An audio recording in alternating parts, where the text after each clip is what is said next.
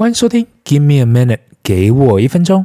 这是一个有关分享个人看法的 Podcast。我是西恩。周末又来临了，不知道大家有什么准备吗？刚瞄了一下，今年也只剩下这个月，不到三十天又要跨年。到了这个年纪，其实蛮害怕跨年的。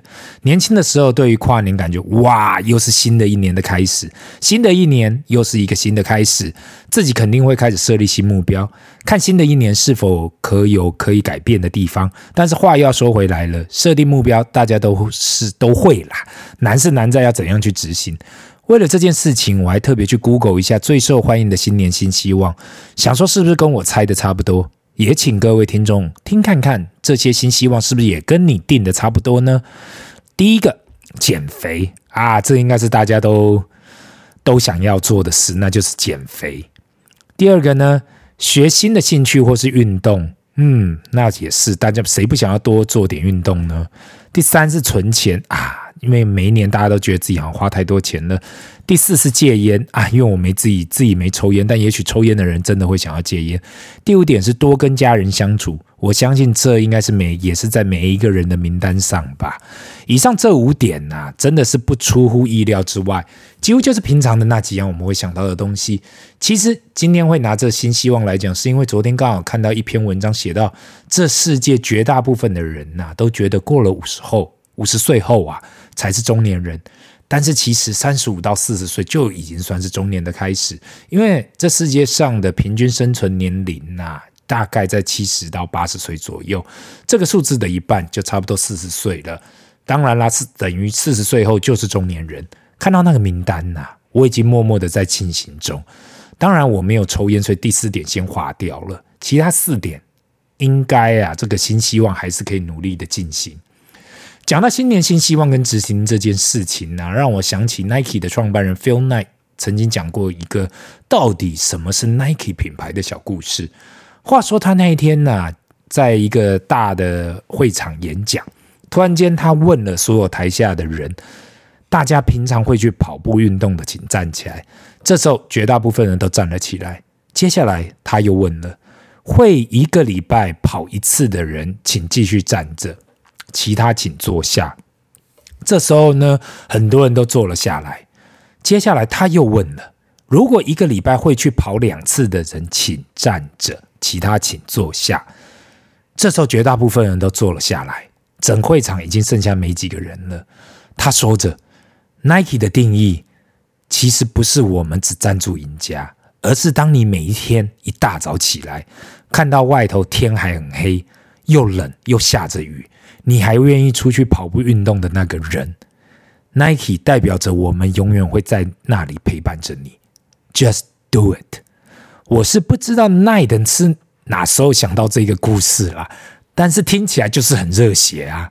其实某方面它的意思也是 Nike 代表的不是单单的空想，而是想到就去做，所以才会叫做 Just do it。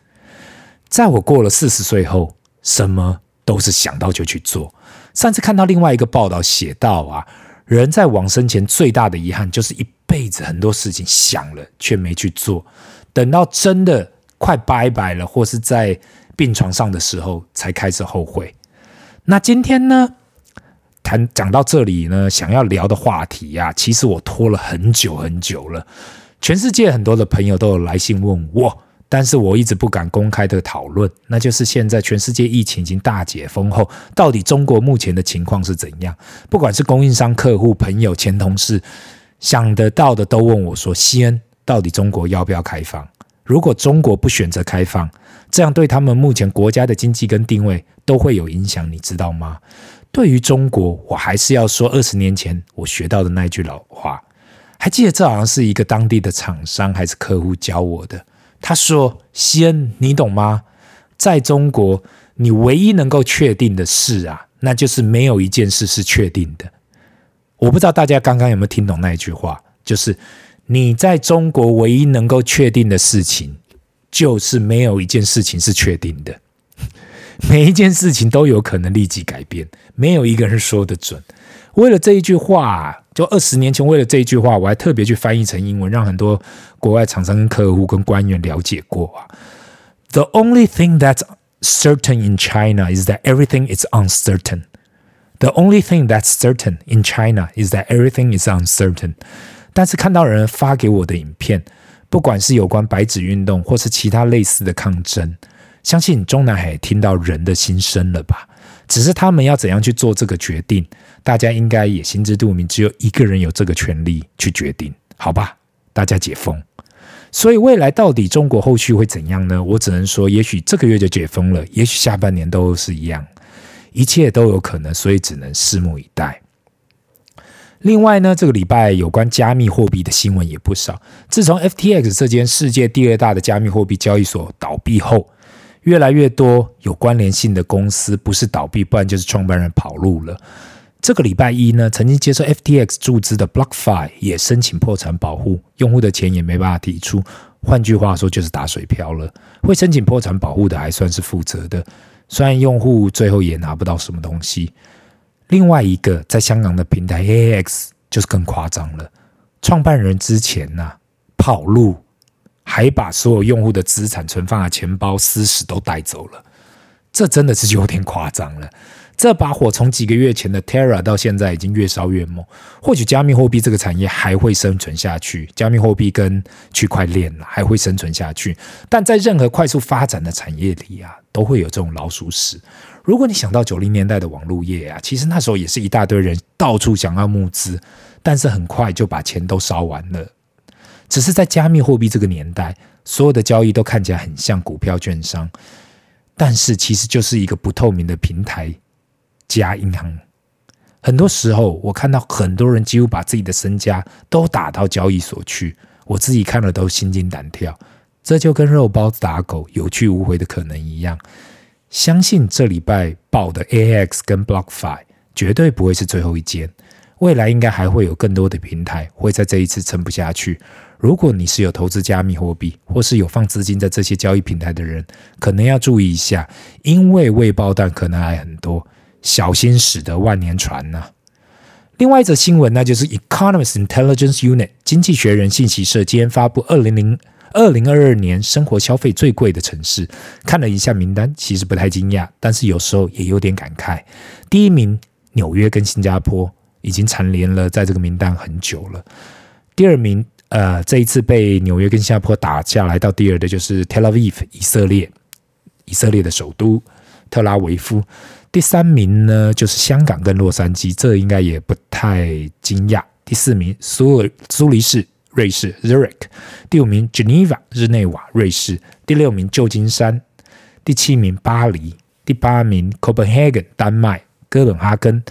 不管《经济学人》这篇报道是否正确，我只是我看到新加坡跟香港都在这名单上，让我想起三十来年前的台北。如果你是三十岁以下的人，目前还住在台湾或是住在台北，可能不知道，在那个八零到九零年代的台湾，号称亚洲四小龙之是好，号称亚洲四小龙之首的台湾，那时候其他三小龙如韩国、香港跟新加坡是看不到台湾的车尾灯的。听到现在小朋友提到台湾，怎么会比得上新加坡跟香港？有时候听起来真的蛮切心的。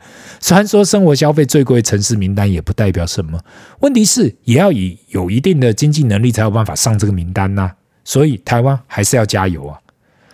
那今天的分享就到这里，让我们进入 Q&A 的时间。第一个问题，大叔你好，长期听众，第一次写进进来，因为过去都只有投资银行理专所推的基金，从来没有尝试过你所提到的 ETF，更没想过要去美国开户来投资美国的 ETF。也是因为听了你的节目有提到，所以想要马上去学着开户。目前我也在台湾券商这边开户了，现在还在尝试在美国开户中，希望可以成功。因为以前投资的钱都还卡在基金里面，现在想要问的就是，我应该要把这些基金卖掉，好像换一点到大盘的 ETF 吗？我现在回去看我手上的基金，都投资在很多奇怪的国家跟地方。当时不知道为什么会听从李专的建议去投资这些基金。更奇怪的是，还有南非币南非币计价的基金。我自己上网看了一下，南非币越台币好像不断的贬值，报酬率越来越惨了。想要问大叔啊，有什么建议吗？首先，谢谢谢这位长期听众的来信呢。我先从你所刚刚提到。的南非币计价的基金去谈好了。我不确定你目前是投资哪一笔哪一档啦，南非币计价的基金，所以没办法给你很中肯的建议。但是我只要听到啊，你是在台湾卖的南非币或是澳币计价的基金呐、我通常都会请人先卖掉。台湾是一个很奇怪的市场，好像认为过去这几个货币国家利息特别的高，就设计一堆这种奇奇怪怪的南非币跟澳币避险的基金。我觉得基金公司最厉害的就是台湾很多人啊，根本这辈子都不太可能去南非。那为什么要搞这种南非币避险的东西？台湾的投资者可能不知道，如果有去看统计数据，去年为止，台湾有大概三千亿台币价值的南非币计价的基金。我看到的报告是写到，除了南非人以外，台湾人是全世界持有最多南非币的人。天哪！这是什么台湾奇迹呀？除非台湾呐是要把南非买下来，不然为什么要搞到那么多南非币？过去很多人问我有关南非币跟澳币避险的基金，我连基金呐现在都不推了，不推人去投资或去买这个，我还推什么南非币跟澳币避险？我一看到你提到南非币，我自己就会推荐你先出场。不要说台湾的地缘风险都不确定，你确定南非那边的地缘风险你懂吗？另外，你提到想要卖掉一些基金转去 ETF，我的看法是，你可以比较一下你目前手上的基金跟你想要投资的 ETF。如果过去五到十年以上的报酬率有比大盘 ETF 好，那我觉得你可以考虑抱着。如果并没有比较好，我我看可以考虑先卖掉。然后，如果过去五到十年这种牛年都没有办法打败大盘，其实也不用继续抱着了。数据已经显示，有八十六 percent 的基金其实是无法长期打败大盘的。所以，如果你选到了这个剩下的十四 percent 的基金，而且可以长期打败大盘，那恭喜你，因为你已经选到比呃八十六 percent 以上的，就是剩下十四 percent 以上还要好的基金。另外，你所提到很多过去那种滴滴卡奇奇怪怪的基金，都投资在奇奇怪怪的国家，那是因为台湾过去理庄很喜欢跟投信一起推什么俄罗斯啦、东欧啦、东南亚啦，很多奇奇怪怪的国家。很多时候我都不知道该叫这些是新兴市场吗？Emerging market 还是另外一种叫做边缘边境市场、边缘市场 Frontier market，感觉好像是那种高风险高报酬的市场，但是其实最后啊。在这种大牛市的时候，高风险高报酬，但是状况一不对，那就只剩下高风险了，或是真的就是纯高风险。我觉得这些市场不是不行啦，只是都要看你自己的配置，拿一点小钱去赌赌看可以。但是如果要 all in 啊，我可能还要请你再考虑一下。以上希望可以帮助到你。那今天的 Q&A 就到这里。如果你有什么问题想问，麻烦留言或来信，不要忘了按赞及订阅。Give me a minute，给我一分钟。Bye。